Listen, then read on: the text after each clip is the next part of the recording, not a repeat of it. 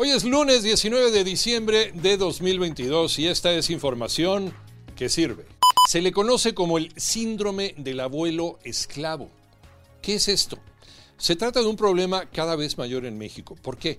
Porque los abuelos tienen que hacerse cargo de los nietos, pero a cambio solo reciben maltrato y ofensas.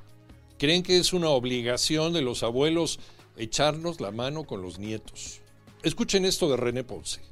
Cada vez es más común que por problemas económicos, falta de tiempo y necesidad de trabajar, los abuelos asuman el papel o el rol de los papás, cuidando a los nietos, alimentándolos, llevándolos a la escuela y a las actividades extraescolares. La doctora Denis Salazar, especialista en psicología de la Universidad del Valle de México, detalla que este tipo de situaciones ocurren en familias mexicanas por diversos factores, entre ellos los económicos, que lleva a las familias a tener que compartir una vivienda, una dinámica de vida y echarse la mano con los gastos. Los especialistas recomiendan tener cuidado en no convertir un apoyo en una obligación para los abuelos quienes en lugar de disfrutar de su vejez deben retomar el papel de padres y ser víctimas del llamado síndrome del abuelo esclavo.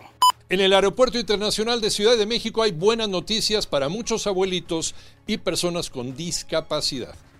Toño Morales.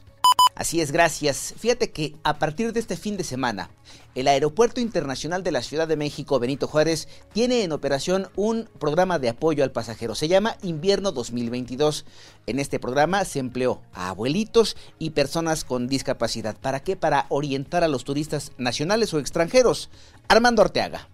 Si usted tiene que utilizar el Aeropuerto Internacional de la Ciudad de México porque va a recibir a un familiar o porque va a salir de viaje y tiene algunas dudas sobre la salida, la llegada o la sala de espera, no se preocupe, ya existe un equipo especializado encabezado por adultos mayores y personas con discapacidad bilingües que le aclararán todas estas dudas para que tenga una estancia agradable. Luego de 36 años, Argentina, campeona del mundo, fue una final aguerrida y todo se definió en penales. Final para recordar. Mauro Núñez.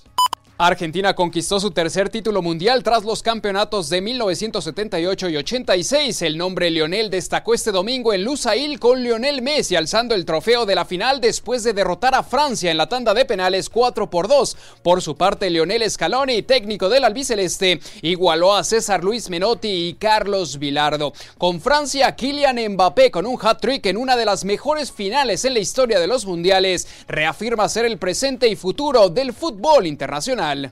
Escúchanos de lunes a viernes de 6 a 10 de la mañana por 88.9 Noticias, información que sirve, por tu estación favorita del Grupo Asir y en digital a través de iHeartRadio. Que tengas un excelente inicio de semana.